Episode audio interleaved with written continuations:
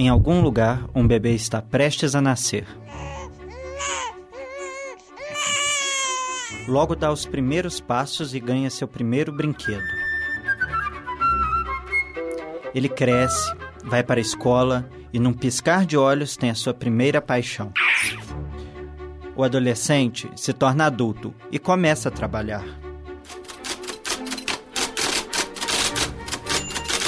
Como qualquer um, aprende a lidar com seus medos, decepções, expectativas e vitórias.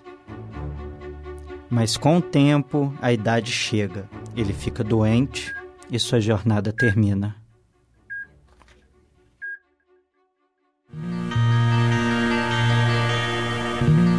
E você, ainda tem dúvidas sobre a igualdade?